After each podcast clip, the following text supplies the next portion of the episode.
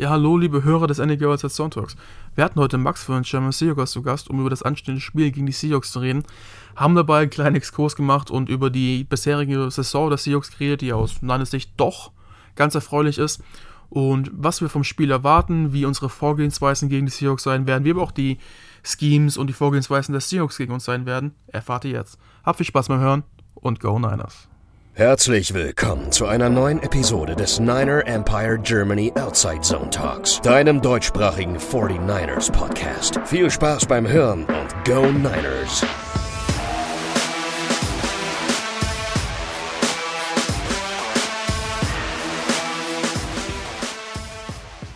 Hallo und herzlich willkommen zu einer neuen Ausgabe des NEG Outside Zone Talks. Woche 13 steht an. Die San Francisco 49ers sind mittendrin im Playoff-Rennen. Und ja, als nächstes erwartet uns eins unserer Lieblingsduelle.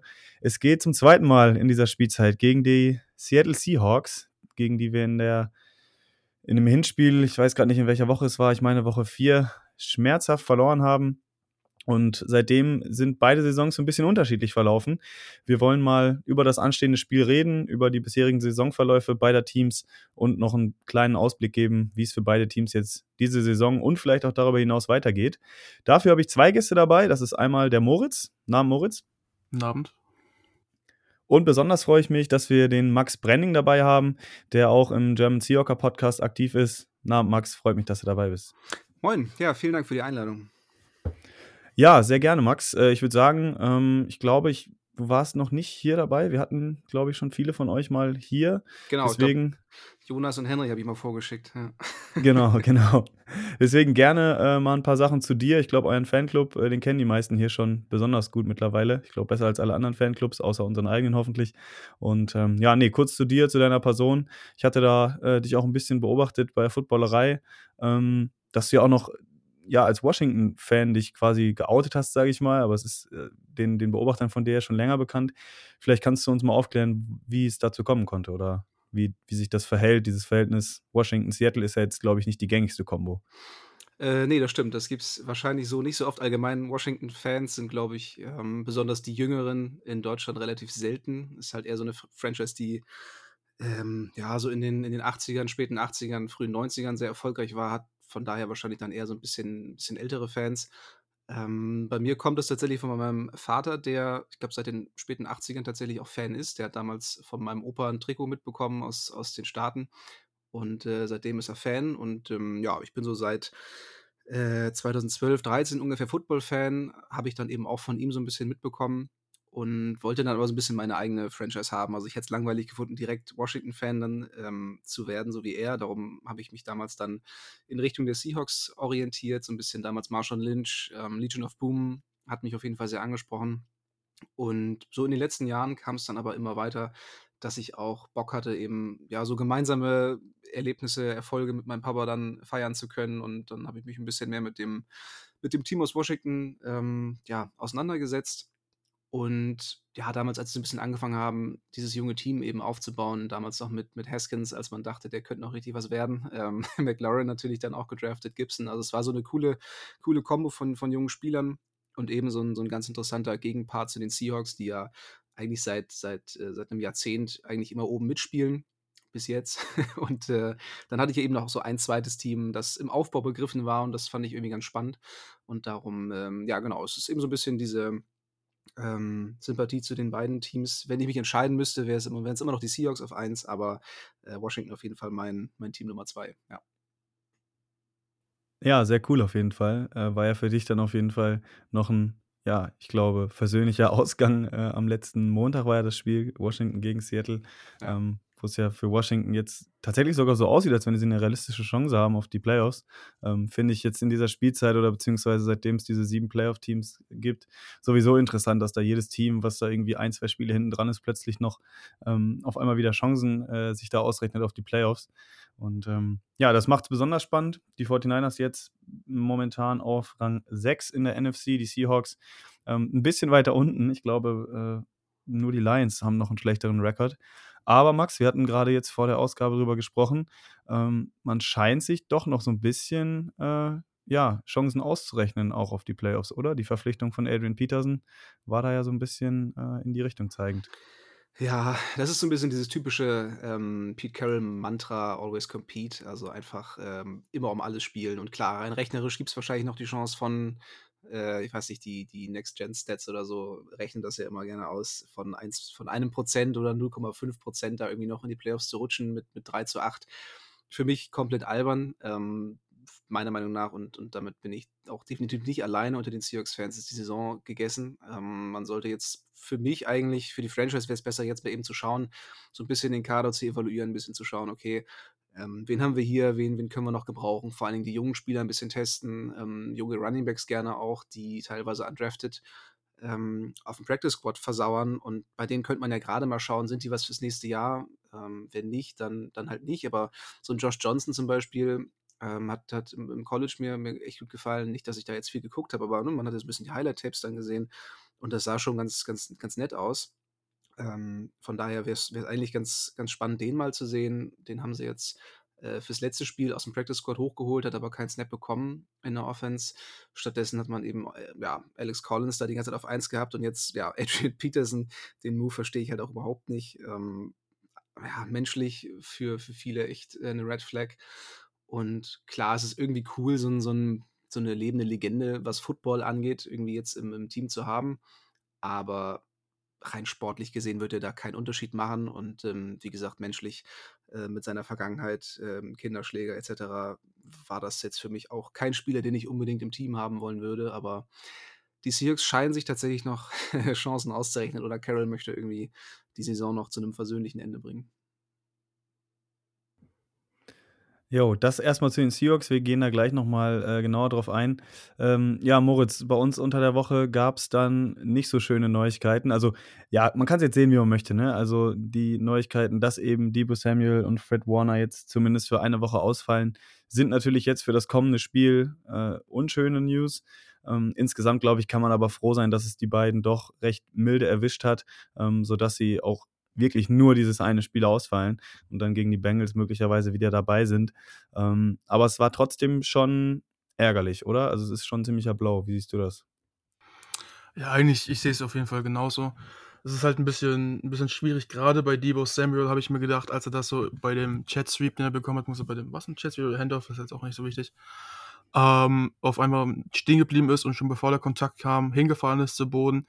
Ähm, da denkt man halt grad immer an Non-Contact Injury und das ist ja eigentlich nie was Schönes. Das ist ja im besten Fall, wie hier es jetzt noch war, nur 'ne Groin Injury oder mal 'n Hamstring. Ähm, aber für gewöhnlich sind Non-Contact Injuries immer die schlimm.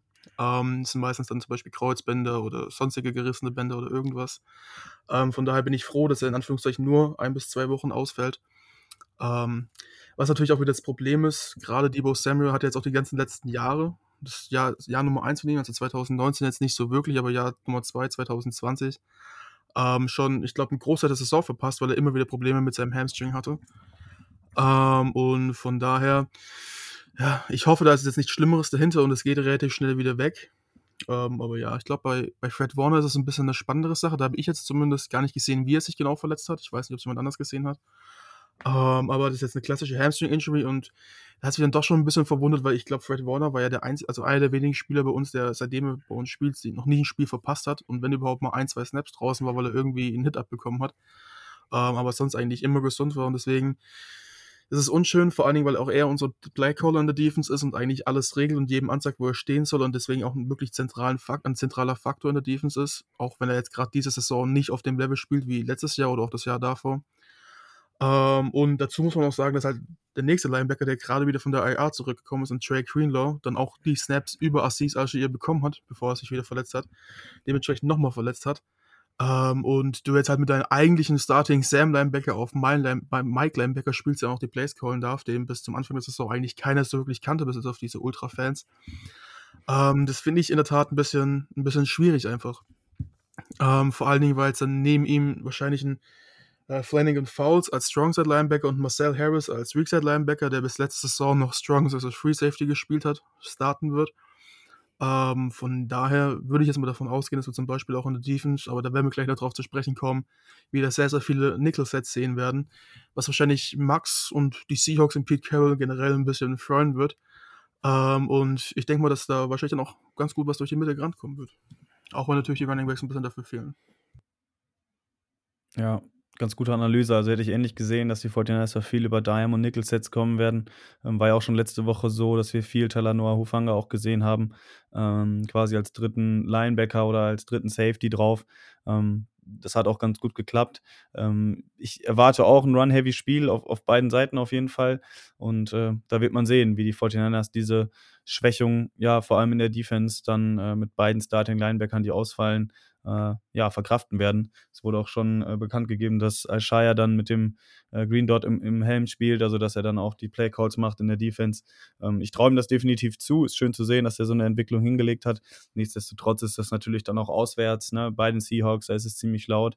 Ähm, auch eine große Verantwortung, ähm, die er dann auf seinen Schultern tragen muss. Äh, da wird man schauen müssen, äh, ob das dann auch so gut klappt wie die letzten Spiele. Jo, Max, also ähm, wir, ihr hattet ja gerade, oder beziehungsweise wir hatten ja gerade schon äh, über die Seahawks gesprochen.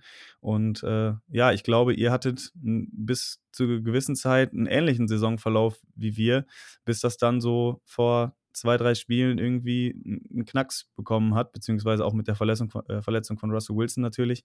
Ähm, kannst du vielleicht mal ganz objektiv skizzieren, was da in der Seahawks-Saison passiert ist, dass es da plötzlich so bergab gegangen ist?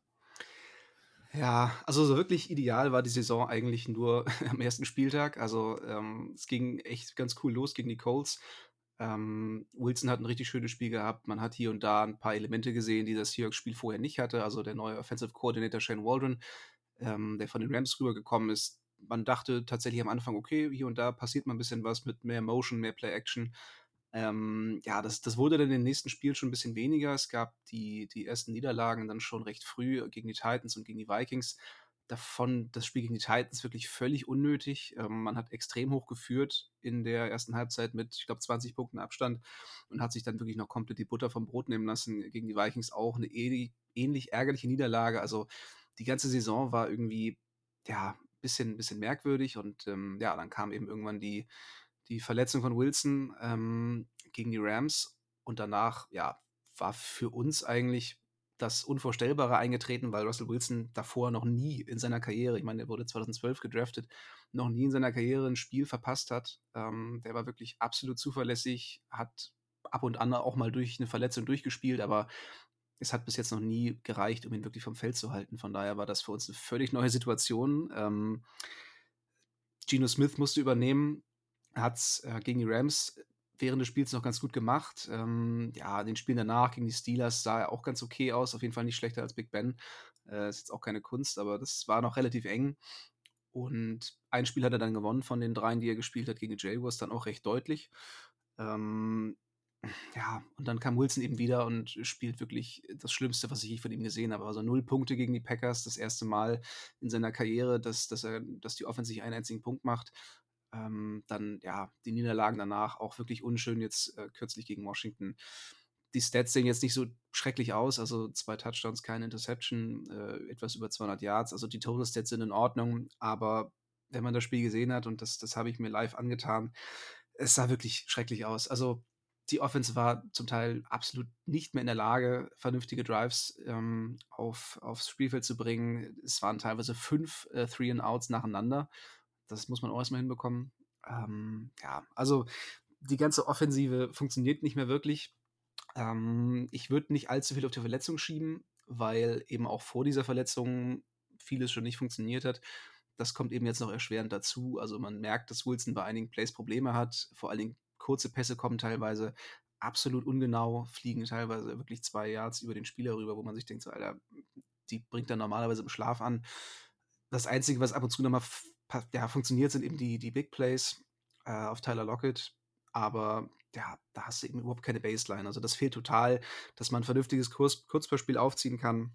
Ähm, war den Seahawks bis auf ganz am Anfang der Saison nicht möglich. Und ja, das ist ähm, offensiv gesehen wirklich äh, eine ziemliche, ziemliche Scheißsaison. Aber dazu muss ich jetzt immer sagen, das ist so meine Außenbetrachtung, die ich über die Seahawks habe. Äh, man darf die einfach leider nie unterschätzen. Ähm, ich glaube so, dass die Seahawks mit Pete Carroll vor allen Dingen jetzt die letzten Jahre zeigt es immer deutlicher und vor allen Dingen dieses Jahr ist es wirklich da, äh, einfach ein strukturelles Problem haben und ich glaube, wir haben es im Podcast bei uns schon intern immer gesagt, wenn sich halt Russell Wilson verletzt, ist vorbei. Ähm, aber trotzdem sind die Seahawks halt meiner Meinung nach so aufgebaut, Run First und dann Pass. Und es halt zum Beispiel gegen uns hat das immer sehr gut funktioniert, weil es dann einfach so ein bisschen ein früh, also ältere Version von Football ist, die man halt zum Beispiel mit einer Right 9 Defense auf unserer Seite nicht so gut stoppen kann.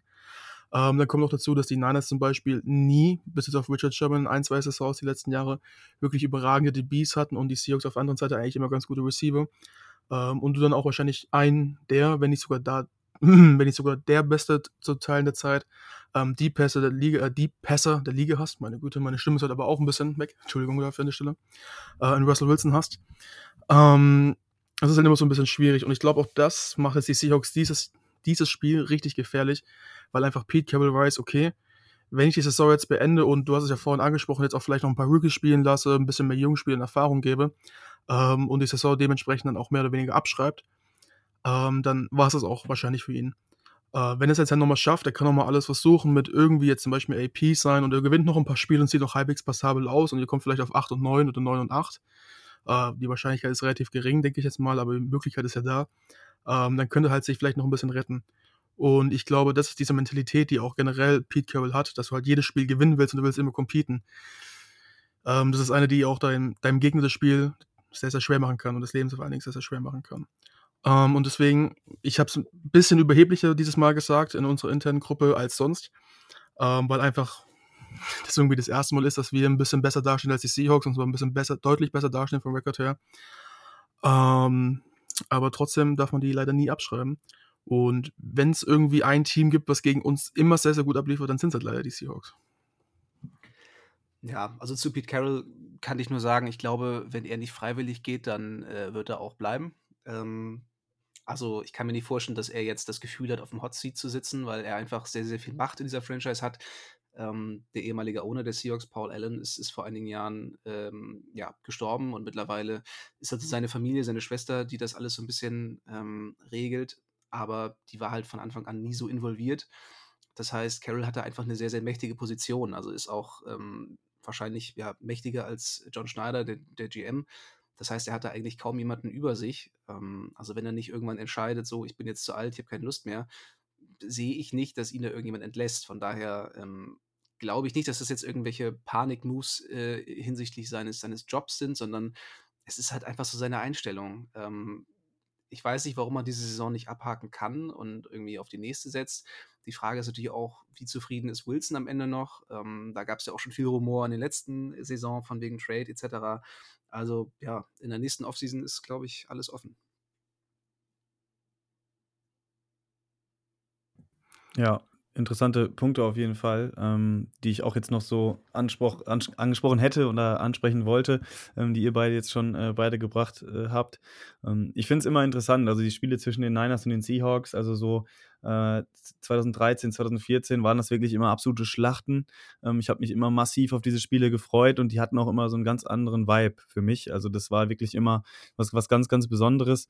Ähm, das hat dann für so ein paar Jahre nachgelassen, äh, weil die 49ers wirklich einfach dann in einem Status waren, in dem die wirklich einfach auch nicht wirklich wettbewerbsfähig waren. Die Seahawks jedes Jahr quasi oder ich, schon fast jedes Jahr, ich glaube nur in einem Jahr waren sie es nicht in den Playoffs, ähm, als Contender aufgetreten sind und einfach so eine gewisse Dominanz an den Tag gelegt haben, ähm, wo die 49ers einfach individuell und auch von der Einstellung her nicht mithalten konnten. Jetzt seit zwei, drei Jahren ist es ja wieder so, dass diese Spiele ähm, auch wieder ein bisschen ausgeglichener sind, was die, was die Leistungskurve angeht. Ähm, die 2019er-Saison, die beiden Spiele, glaube ich, auch unvergesslich. Ähm, jetzt kommen wir aber langsam wieder an so einen Punkt, wo sich das Ganze so ein bisschen shiftet. Und wie Moritz schon gesagt hat, ist es jetzt wirklich irgendwie so das erste Mal, ähm, dass die 49ers so als Favorit ins Spiel gehen, weil die Seahawks einfach ähm, in so einem Status sind, wie die 49ers es mal waren. Äh, der einzige Unterschied ist eben, dass sie immer noch einen Franchise-Quarterback haben, der, wenn er fit ist und wenn er vernünftig spielt, ähm, immer noch Spiele alleine gewinnen kann.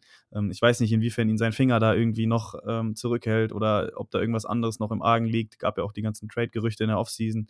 Ähm, ob, was da alles im Hintergrund passiert, das wissen wir nicht. Ähm, aber letztendlich ist es das erste Mal, seitdem ich mich zurückerinnern kann, seitdem ich Football gucke, und das sind auch schon immerhin 19 Jahre ungefähr, ähm, also 9 bis 10 Jahre, 19 Jahre wäre ein bisschen viel, ähm, dass, dass da die 49ers hinfahren und dass viele erwarten, okay, wir müssen dieses Spiel wirklich gewinnen. Und äh, ich glaube, ähm, diese leichte Überheblichkeit, die ich da aus dem 49ers-Lager so ein bisschen spüre, wenn ich eben so durch, äh, durch Twitter gescrollt bin äh, und sich da über diese Adrian Peterson-Signing äh, ein bisschen lustig gemacht wurde. Ich muss zugeben, ich bin da sehr, sehr zurückhaltend. Äh, Pete Carroll hat seit Jahren die Nummer von den 49ers und äh, ich erwarte da tatsächlich ein sehr, sehr enges und auch irgendwie ein bisschen unansehnliches Spiel. Ähm, ich bin da wirklich gespannt und äh, traue mich noch nicht so wirklich da zuversichtlich zu sein. Ähm, aber wenn wir mal über das Spiel an sich reden wollen, Max, was glaubst du, wären so aus Sicht der Seahawks erste Ansatzpunkte, ähm, um zu sagen, okay, äh, so haben wir eine legitime Chance, die 49ers zu schlagen. Vielleicht auch gemessen daran, was in den letzten Spielen jetzt so überhaupt nicht funktioniert hat. Ja, das Problem ist einfach, dass, dass es schwierig ist, Russell Wilson irgendwie zu predikten, weil wenn er in seiner normalen Form spielen würde, dann würde ich natürlich sagen, äh, ganz klar, ähm, das Passspiel über Metcalf und, und Lockett. Ich glaube, da gibt es ordentliche Mismatches ähm, gegen, gegen eure Cornerbacks, gegen eure Secondary. Also ich, da wäre definitiv was drin. Die Frage ist halt einfach nur, ja, spielt Wilson so, wie er die letzten Spiele gespielt hat, oder woher soll auf einmal dieser Shift kommen? Und da fehlt mir so ein bisschen die, die Fantasie. Ähm, ja, warum auf, ein, auf einmal wieder der Alte sein sollte. Von daher kann ich auch die, die, die Arroganz oder die, die, ähm, das, das gesunde Selbstbewusstsein der Niners-Bubble nachvollziehen, weil ich habe als Seahawks-Fan momentan eigentlich kaum irgendwas, was mir große Hoffnung gibt, außer dass diese NFL-Saison insgesamt einfach komplett verrückt ist und ähm, ja, teilweise äh, Teams gewonnen haben, denen ich es absolut nicht zugetraut hätte. Für mich sind die Niners jetzt auch klarer Favorit. Ähm, was ich mir vorstellen könnte, wie so ein Spiel spannend wird, ist, dass Garoppolo das irgendwie vielleicht wegwirft, aber der spielt ja jetzt auch seit ein paar, paar Spielen schon sehr, sehr solide. Ähm, Seahawks Defense jetzt auch nicht so, äh, ja, Spitze der NFL. Von daher, also, ja, wie gesagt, mir fehlt tatsächlich die Fantasie, ähm, zu sehen, dass Russell Wilson auf einmal wieder der, der Alte wird und ähm, ja, Metcalf und, und Lockett vernünftig bedient. Ähm, Laufspiel ist jetzt auch nicht das Gelbe vom Ei. Klar, ihr habt dann Probleme auf Linebacker, aber das Run-Blocking hat gegen, gegen Washington überhaupt nicht funktioniert. Jetzt kommt Damien Lewis hoffentlich wieder, unser, unser Left Guard. Ähm, der wird da vielleicht noch ein bisschen Ausschlag geben können. Aber ja, die Offensive Line diese Saison ist wirklich schwach. Und ähm, Running Back, ja, ob jetzt Peterson da gegen die Mauer läuft oder Alex Collins, macht, glaube ich, auch keinen großen Unterschied. Ähm, ja, wie gesagt, also offensiv sehe ich da relativ wenig Ansatzpunkte, wie man ähm, als Seahawks-Fan da äh, zuversichtlich sein kann. Das hört man natürlich gerne als, als 49ers-Fan, aber ähm, die Punkte, die du gerade genannt hast, äh, Max, die könnte man natürlich auch ins Gegenteil verkehren ne? Ähm, und sagen, yo, ähm, wo soll das auf einmal herkommen? Äh, guck dir die 49ers an. Also da dachte man nach dem Spiel gegen die Cardinals irgendwie auch nicht, wie das funktionieren soll und plötzlich werden da völlig unerwartet die Rams geschlagen und Garoppolo spielt von jetzt auf gleich auf einmal wieder guten Football. Ähm, also ich würde mich nicht wundern, dass, dass diesen Sonntag ähnlich passiert und die Seahawks da auf einmal ihre äh, Wiedergeburt erleben, auch wenn die Wahrscheinlichkeit da jetzt natürlich nicht allzu hoch ist, ähm, weil viele Indikatoren einfach dagegen sprechen. Ähm, aber man darf es natürlich nicht ausschließen. Äh, das war der Punkt, den ich ähm, machen wollte. Äh, ich glaube, wir waren ähnlich äh, demütig und auch irgendwie demotiviert vor dem Spiel gegen die Rams. Ich erinnere mich, ähm, da haben wir auch äh, sehr, sehr pessimistisch äh, gewirkt und reingeredet. Ähm, ich glaube, bei den Seahawks ist die Lage noch ein bisschen dramatischer als bei uns äh, vor drei, vier Wochen. Ähm, aber nichtsdestotrotz sollte man, ähm, wie Moritz das eben schon sagte, die Seahawks keinesfalls unterschätzen. Und ähm, ja, wenn dann die Sachen doch auf einmal wieder klicken und Russell Wilson seine ein, zwei Big Plays dabei haben, äh, hat und äh, dann plötzlich die Seahawks in Führung liegen oder so und die Niners nicht mit ihrem dominanten Laufspiel und diesem Spielstil, den die dem Gegner aufzwingen wollen, punkten können, äh, und dann Garoppolo mehr werfen muss. Das sind alles so Faktoren, die natürlich passieren können. Ne? Dann ist es noch ein Auswärtsspiel, dann hast du das Publikum gegen dich. Ähm, es ist ein Division-Spiel, alle kennen sich, ja, haben schon mehrfach gegeneinander gespielt. Und äh, das ist eben so eine Dynamik, die so ein Spiel äh, entwickeln kann. Ich glaube, das wäre was anderes, wenn die 49ers jetzt gegen ein Team aus einer anderen Division spielen würden, das 3-8 ist, was so ein bisschen, ja, kurz davor ist, gerade die Saison herzuschenken. Äh, aber diese Spiele sind natürlich immer noch mal äh, irgendwie auf einem anderen Level. Moritz, die gleiche Frage, die ich jetzt äh, an Max gestellt hatte, auch nochmal an dich. Was glaubst du, sind die Punkte, äh, die die 49ers erfüllen müssen, ähm, um die Seahawks schlagen zu können. Natürlich könnte man jetzt sagen, gut, wir spielen einfach wie die letzten Spiele. Ja, offensiv äh, machen wir da First Down für First Down, lange Drives und in der Defense hoffen wir, dass wir Turnover produzieren. Aber gerade das äh, haben wir ja gerade eben schon rausgestellt, wird ein bisschen schwieriger dadurch, dass da unsere Playmaker fehlen. was glaubst du, wer könnte da so die Rollen vor allem in der Offense übernehmen und äh, was sind da so unsere Key to Win? Also ich finde es jetzt bei dem Spiel wirklich äußerst schwierig zu analysieren, was man machen muss. Ich glaube, in den letzten Wochen haben wir es immer ganz gut gesagt und das ist dann auch immer eingetreten, wie man ein Spiel gewinnt, ob es jetzt gegen die Rams ist, dass man einfach die Clock kontrolliert oder, oder, oder. Ähm, aber das finde ich gegen die Seahawks in der Tat in dem Moment, wo jetzt, wie es jetzt gerade ist, deutlich schwerer. Ähm, weil wir auch noch bedenken müssen, es ist ein 3 und 8 Team und das Gefährliche bei 3 und 8 Teams ist, die spielen, als hätten sie nie was zu verlieren. Ähm, und du hast jetzt jeden Spieler bei den Seahawks auf dem Roster erstmal, der sich denken wird, okay, ich gebe jetzt alles, was geht, wenn es nichts wird, wird es nichts, aber wir versuchen alles. Ähm, und ich weiß jetzt nicht, inwiefern der irgendwas mit Russell Wilson und dem Head Coach ist, aber vielleicht irgendwie absichtlich ein bisschen schlechter spielen sollte, was ich nicht, nicht vorstellen kann. Ähm, aber jetzt mal abgesehen davon, wenn alles normal ist, dann wird es wirklich ein richtiges, richtiges, hartes Footballspiel und auch richtig physisches Footballspiel vor allen Dingen.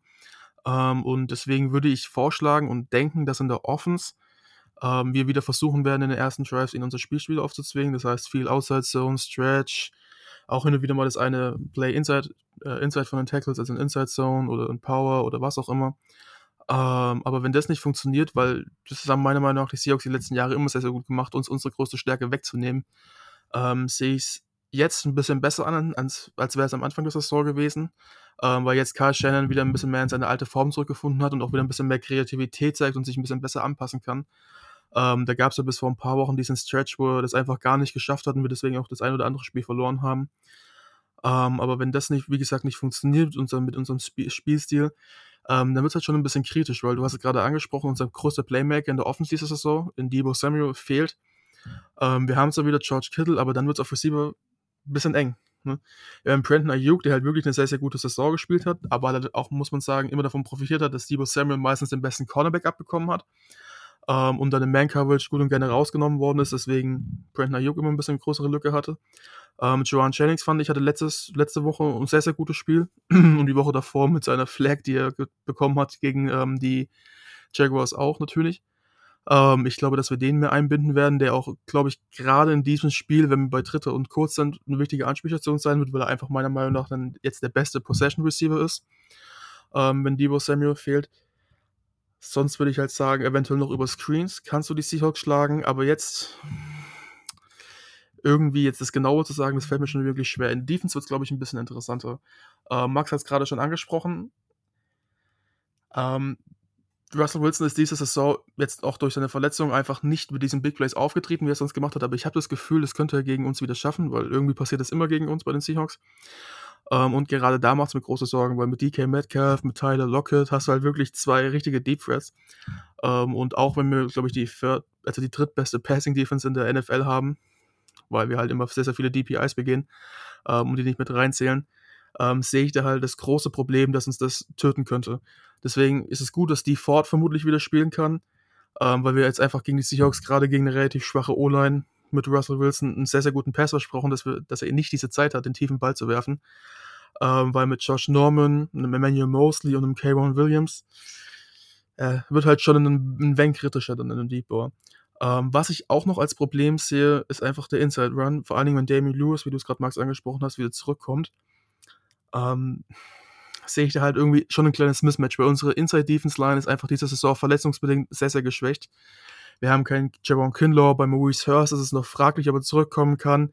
Dann ist Kevin Gibbons letzte Woche angeschlagen worden. Ich müsste mal gerade gucken, ob der jetzt überhaupt im Injury Report drin steht und er steht drin als Full äh, Participation, das heißt, er wird wieder spielen, das ist schon mal gut. Aber trotzdem hast du halt in unserer ganzen Defense auch ohne Linebacker die Probleme, dass du jetzt einfach niemanden mehr hast, der den Run stuffen kann. Wenn ein Marcel Harris gerade in der Defense spielt, der war bis letzte Saison auch Safety, ähm, der wiegt vielleicht 200 Pfund, amerikanische Pfund, und dann machst du halt nichts. Ähm, und wenn du da halt dann als Seahawks Offense in den Lauf kommst und dann für drei, vier Yards pro Lauf, vielleicht auch mal viereinhalb, die ganze Zeit durch die Mitte läufst, ähm, ist es eigentlich ein bisschen wie unser Spielstil, die Clock zu kontrollieren, nur gegen uns. Und ich glaube, dass das gerade mit einer White Nine Defense, die sehr, sehr weit gefächert ist und eigentlich auch auf basieren muss, dass deine Inside Linebacker guten Run stuffen können, deine Inside Defense Line, ein großes Problem. Das ist immer so ein bisschen das Mismatch, was ich gegen die Seahawks sehe. Aber jetzt halt auch noch mit unserem geschwächten Backfield, ähm, der Deep Ball. Also das ist wirklich ein sehr, sehr interessantes Spiel und ich hoffe wirklich, dass wir es schaffen, dieses Spiel von vornherein zu dominieren, dass wir gar nicht in diese Situation kommen, Weil wenn es wirklich in die Situation kommt, dass es ein Russell Wilson, der wieder auf seinem alten Niveau spielt oder annähernd auf seinem alten Niveau, gegen einen Jimmy Garoppolo, der dann auch mit seinem Arm gewinnen muss, mit, ohne Debo Samuel, ähm, sehe ich da ein bisschen schwarz. Jo, ein, zwei Punkte, die ich da noch äh, gerne ergänzen würde. Ähm, diese Big Plays, da waren die 49ers ja zumindest letzte Saison ganz gut drin, die äh, zu verhindern. Diese Band Don't Break Defense, das war ja so, ein, so eine Spezialität von Robert Zahler. Ähm, diese Saison hat das ganz okay geklappt, wenn man da jetzt die PIs rausrechnet. Ähm, auch Emmanuel Mosley hatte ich, glaube ich, ein Stat gesehen, dass er bei 51 Coverage-Snaps äh, kein, keine Touchdown-Reception zugelassen hat, wo die Routen dann halt in die Endzone gingen. Ähm, muss man natürlich auch äh, mit äh, Vorsicht genießen, solche Statistiken, ne, weil primär ja auch oft Josh Norman attackiert wird, der dann auch oft Receptions zugelassen hat oder halt eben äh, die Strafe gezogen hat. Ähm, das sind ja nicht nur PI-Strafen gewesen, sondern auch Holding oder solche Späße. Ähm, deswegen muss man da schauen, äh, wie man das letztendlich verteidigt kriegt. Ich glaube schon, dass die 49ers wieder mit einer ähnlichen Herangehensweise agieren werden, also dass sie schon darauf gehen werden, das Big Play ähm, zu verhindern und dann vielleicht auch mal einen etwas längeren Run oder so in Kauf nehmen, solange sie dann keinen Touchdown zulassen. Ähm, und sobald das funktioniert, glaube ich, ähm, ist das schon mal ein erster guter Ansatz, auch dieses Spiel zu gewinnen.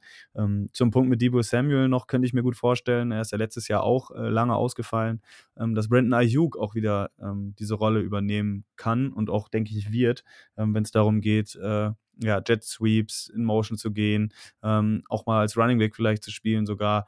Ähm, das würde mich gar nicht wundern, wenn er da jetzt wieder ähm, diese Rolle äh, übernehmen wird als X-Receiver ähm, und dann vielleicht wir auch mehr sehen von Trent Sherfield ähm, und auch von Juan Jennings natürlich. Ähm, bei dem Punkt mit Brandon Ayuk, das habe ich extra so angesprochen, da bin ich ein bisschen, ein bisschen skeptischer. Ähm, wir haben ihn zwar letzte Saison wegen Debo Samuels großer Verletzung oder mehreren Verletzungen so eingesetzt, ähm, aber gerade Handoffs aus dem Backfield, das ist überhaupt nicht sein Ding. Debo Samuel war jahrelang Running Back, ich glaube in der High School und auch teilweise im College, hat es oft gemacht und er ist auch vom Körpertyp her ganz anders gebaut dafür. Ähm, Brandon Ayuk ist ein Stück weit größer, ein bisschen dünner und er macht seine Broken Tackles, also in dem Sinne sein Yard after Catch, nicht durch seine Füße, sondern einfach, weil er ein bisschen, jetzt mal, athletischer ist und mal einen aussteigen lässt und natürlich auch deswegen mal einen Tackle bricht. Ähm, aber ihn wie Debo Samuels dann mit auf einem Power laufen zu lassen zwischen Guard und Tackle durch Speed Gap, sehe ich da ein bisschen kritisch und ich glaube nicht, dass das passieren wird. Ähm, vor allen Dingen, weil jetzt ein Kyle Shannon halt auch gesehen hat, okay, ich kann jetzt vielleicht nicht noch einen Receiver verlieren zu einer Verletzung. Ähm, ja, aber beim Punkt mit Trent Sherfield ist es wirklich, äh, da könnte ich mir auch vorstellen, dass wir ihn öfters sehen. Allerdings glaube ich auch wieder, dass wir ein bisschen mehr in 21 Formation spielen werden, also zwei Titans und ein Running Back. Oder, äh, nee, 21 war andersrum, Entschuldigung, ein Fullback, ein Running Back und ein Titan. Ähm, oder wir generell auch 22 Formations sehen werden und halt viel mit zwei Receivers spielen werden, das dann zum Beispiel Brandon Ayuk oder auch mal Jaron Jennings sein wird. Ähm, vor allen Dingen, weil du aus einer 22 Formation auch eigentlich ganz gut immer ein Screen rausspielen kannst. Ähm, und ich denke, dass wir halt versuchen werden, Kittel einzubauen, sehr, sehr stark in Screens und auch in unser Passing Game. Ähm, ich glaube, man hat es auch in den letzten Spielen gesehen, Kittel ist eigentlich auch mit Debo Samuel, trotz Debo Samuel, immer die Nummer 1 Anspielstation, wenn es irgendwie dritter und kurz ist ja, es ist wie gesagt schwierig vorauszus äh, vorauszusagen jetzt gegen die Seahawks. Vor allen Dingen, weil es auch Jamal Adams diese Saison, finde ich, deutlich in Coverage zugelegt hat im Vergleich zum letzten Jahr. Ähm, und dann dieses Matchup zwischen Adams und Kittel wirklich sehr, sehr spannend wird. Und dann bin ich mal gespannt, wie es beim Rest der Offense aussehen wird. Immerhin, wir haben wieder Mitchell, das heißt, wir haben ähm, wie letzte Saison, denke ich auch wieder, dass er auch wieder 20, 25, vielleicht sogar 30 Carries bekommen wird. Und ich hoffe, dass das läuft, dann müssen wir das Spiel so gewinnen. Ja, Max, vielleicht noch von dir ganz kurz äh, ein paar Worte zu Jamal Adams. Ähm, ich weiß gar nicht, ich habe das jetzt nicht so beobachtet. Ich hatte, glaube ich, nur, ich weiß gar nicht, welches Spiel das war, ähm, wo die Seahawks auch verloren hatten, wo er, glaube ich, eine Strafe kurz vor der Endzone dann äh, verursacht hat. Das war so mein Eindruck von ihm diese Saison. Ansonsten ist es ja recht ruhig äh, um ihn. Und vielleicht kannst du uns nochmal äh, sagen, wie sich unsere Ex-49ers ähm, aktuell bei den Seahawks schlagen. Über Kerry Hyder hatte ich jetzt gelesen, dass der wohl eine bisschen ruhigere Saison hat. Ähm, wie sieht es da aus bei DJ Reed? Der war ja auch, glaube ich, eingeplant als einer der Starter auf Cornerback. Ja, DJ Reed ist so ein bisschen einer der wenigen Lichtblicke, vor allen Dingen in der Defense, aber auch im gesamten Team. Ähm, der ist ja klare Nummer eins auf jeden Fall. Ähm, aber insgesamt die Defense auch sicherlich nicht da, wo man, wo man sie sich erhofft hätte. Ähm, Carrie Hyder als Teil dieser Defensive Line, die ja hauptsächlich durch so ein bisschen durch, durch Masse kommen soll. Also wir haben da halt wirklich eher Quantität statt Qualität. Die Seahawks und auch wir im, im Podcast und im allgemeinen Fanclub haben tatsächlich gehofft, dass ja, dass man das so ein bisschen kompensieren kann, dass man eben keinen absoluten Star-Pass-Rusher hat, äh, damit, dass man ganz, ganz viele ähm, okaye Pass-Rusher so in der Rotation hat. Also ähm, teils eben Carlos Dunlap, der letzte Saison echt äh, eine ziemliche Säule war äh, in der Defensive Line. Und dann eben zwei junge Spieler, Derek Taylor und Robinson, die ähm, einen ganz okayen Job machen. Also der Taylor ist so ein bisschen die, die Entdeckung dieser Saison. Das ist so einer der wenigen, der da konstant Druck machen kann. Regime Green macht sich ganz gut, aber Kerry Hyder ähm, ja, eigentlich kaum, kaum sichtbar. Insgesamt der Pass Rush sehr, sehr ungefährlich bei den Seahawks mal wieder. Da muss sich echt definitiv was tun. Also diese, diese Taktik ist, ist nicht aufgegangen, auch wenn ich es mir so erhofft hätte. Ähm, Jamal Adams wird diese Saison ziemlich unterschiedlich eingesetzt, äh, beziehungsweise ziemlich anders im Vergleich zur letzten Saison. Letzte Saison ja mit, mit 9,5 äh, Sacks als Defensive Back irgendwie einen Rekord ähm, eingestellt, glaube ich, nicht gebrochen, aber eingestellt. Und dafür dann eben, ja, nicht so oft in Coverage eingesetzt. Wenn er eingesetzt wurde, dann war er wirklich ähm, katastrophal. Also da waren wirklich ganz viele Plays bei, ja, die er, die er uns versaut hat, die, ähm, bei denen er dann derjenige war, der quasi schuld äh, am, am Big Play war oder an dem, an dem jeweiligen Catch war. Diese Saison ist es, was das angeht, besser geworden. Hauptsächlich seine Stärke ist aber schon die Laufverteidigung. Also er spielt immer noch relativ viel in der Box. Und wenn er das tut, dann ähm, ja, schafft es eben immer sehr gut, den, den ähm, Ballcarrier zu Boden zu bringen, ihn am Catch zu hindern. Naja, ist jetzt nicht seine große Stärke.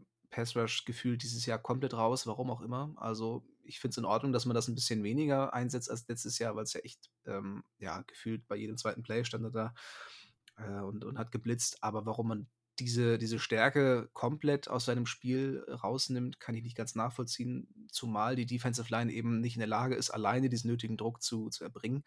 Also wenn man so einen dominanten Form Rush hat, dann kann ich es ja nachvollziehen, dass man, dass man nicht so oft blitzt, aber das ist bei den Seahawks absolut nicht der Fall. Von daher, ähm, ja, Jamal Adams auch dieses Jahr keine Säule der Defense, aber eine gewisse Besserung ist schon da. Und äh, Moritz, was du vorhin gesagt hattest, äh, die Seahawks, dass sie eventuell versuchen könnten, die, die Uhr zu kontrollieren, um den 49ers Probleme zu machen. Also wenn die Seahawks diese Saison eine Sache nicht konnten, dann ist es die Uhr kontrollieren. Ähm, sind auf Platz 32 in der NFL bei, bei Time of Possession, also durchschnittlich 24 Minuten mit der Offensive auf dem Feld.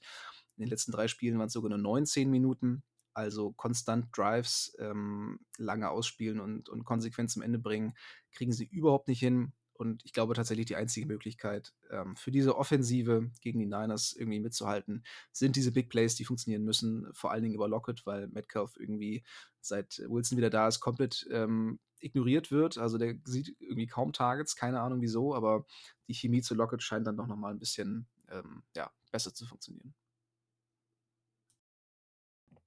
Ja, es würde einigen meiner Fantasy-Teams auch gut tun, wenn DK Metcalf wieder ein bisschen mehr Targets bekommen würde und auch Yards machen würde. Ähm, aber damit kann er gerne eine Woche später anfangen.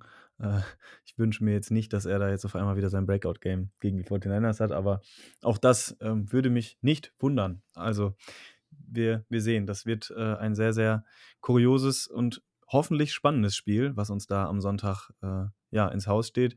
Ähm, RAN überträgt das Spiel auch live auf Pro7 Max. Ähm, ist für uns 49ers-Fans eher ungewohnt. Ich glaube, bei den Seahawks ist das deutlich häufiger der Fall gewesen in den letzten Jahren. Und ähm, bei uns ist das so ein kleines Omen, aber auch kein gutes, muss man sagen. Also wenn es dann Regular-Season-Spiele waren, ähm, logischerweise in den letzten Jahren waren die 49ers halt meist nicht so gut unterwegs und wenn dann mal ein Spiel kam, haben sie das dann auch meistens äh, verloren. Das ist jetzt auch eine Sache der Wahrscheinlichkeit einfach gewesen. Ähm, wenn man viele Spiele verliert, dann ist es auch wahrscheinlich, dass man das Spiel verliert, was dann übertragen wird. Ähm, aber das ist bei vielen noch so ein bisschen hängen geblieben. Äh, deswegen auch da irgendwie ein ganz komisches Gefühl, in, wie wir in dieses Spiel reingehen. Moritz, vielleicht zum Abschluss. Was erwartest du vom Spiel und ähm, ja, was ist so eine realistische Einschätzung von dir zu dem Duell am Sonntag? Hm, ja, also ich kann mich da eigentlich Max anschließen. Ich glaube, dass die Seahawks, jetzt nachdem du es mir erklärt hast, ich wusste jetzt nicht, dass sie im Time of Possession so ein bisschen abfallend sind.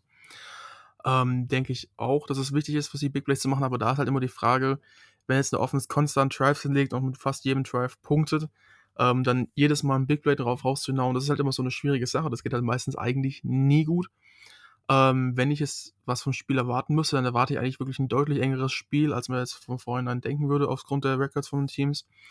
Ähm, einfach weil Niners Seahawks immer eine enge Kiste ist. Ich glaube, wir haben es 2019 in der letzten Woche, ich glaube in Woche 17 war es gesehen, ähm, als es darum ging, für die Niners die, die 13 und 3 Record zu holen für den First Place in der NFC. Ähm, und es eigentlich die erste Halbzeit komplett für, das, für die Niners sehr gut gelaufen ist und man, glaube ich, mit zwei Touchdowns sogar so noch ein bisschen mehr in die Halbzeit gegangen ist an Führung.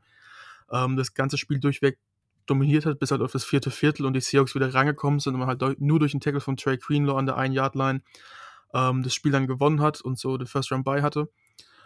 Ähm, und so ein bisschen stelle ich mir das Spiel diese Woche auch wieder vor, jetzt nicht unbedingt mit dem Ausgang, ähm, aber dass es halt deutlich enger wird und welchen Score-Ergebnis abtippen müsst oder tippen müsste, dann wäre es ungefähr, sagen wir mal, 24 zu 20 für die Niners. Ja, ich würde sagen, wir überlassen unserem Gast äh, den letzten Tipp. Ich kann vielleicht schon mal verraten, ich habe äh, im Magazin Touchdown 24, da erscheint auch übers NEG ein kleines Interview, ähm, wo wir den Fanclub kurz vorstellen durften und auch ein bisschen was zum Spiel und über die Niners allgemein sagen durften. Da durfte ich auch einen Tipp zum Spiel abgeben und ich habe mich äh, entschieden, 16-13, ähm, pessimistisch, wie man mich kennt, für die Seahawks zu tippen. Ähm, bin ich mal gespannt, äh, ob du dagegen hältst, Max. Äh, ich hätte insofern dagegen, dass ich auch mal pessimistisch bin. Ähm, dann natürlich aus Seahawks Sicht. Also ich äh, hätte tatsächlich jetzt auch ähnlich ähm, tief bieten wollen, aber das wäre ein bisschen langweilig. Darum glaube ich einfach, dass die Seahawks es schaffen, ähm, das ein oder andere Big Play aufzulegen. Tyler Lockett auch ein großer, äh, eine große Stärke von Lockett ist auch tatsächlich das Forcen von, von PIs. Also ist ein guter Schauspieler auf jeden Fall. Das heißt, wenn da mal so, so ein kleiner Zupfer ist, dann äh, liegt er auch ganz schnell mal. Ähm, und wenn ihr sagt, dass was bei Josh Norman häufiger mal vorkommen kann, dann könnte ich mir auch vorstellen, dass er da ab und an mal äh, gegen Norman gestellt wird. Also ähm, ich, ich würde sagen, dann gelingen ein paar mehr Punkte, aber im Endeffekt wird es nicht reichen für die Seahawks. Ich sage, das Spiel geht aus 21 zu 31. Jo, ich denke, damit können wir das hier auch äh, schließen und beenden. Ich bedanke mich äh, bei euch für eine sehr, sehr kurzweilige Aufnahme, die, glaube ich, auch mich mal wieder, was so die Seahawks und so weiter angeht, über einige Personalien und Entwicklungen doch nochmal weitergebracht hat, da ich mich zugegeben auch diese Saison nicht so intensiv mit der NFL rund um äh, die 49ers beschäftige, also mehr über die 49ers als über alles andere. Und ähm, ja, wie gesagt, vielen Dank. Ähm, ich hoffe auf ein spannendes Spiel am Sonntag. Wünsche allen Hörern ein schönes Wochenende, viel Spaß beim Hören und bleibt gesund. Go Niners. Go Hawks. Das war der Niner Empire Germany Outside Zone Talk. Streamt und abonniert uns auf allen gängigen Kanälen unter ad 49 ersempire GER.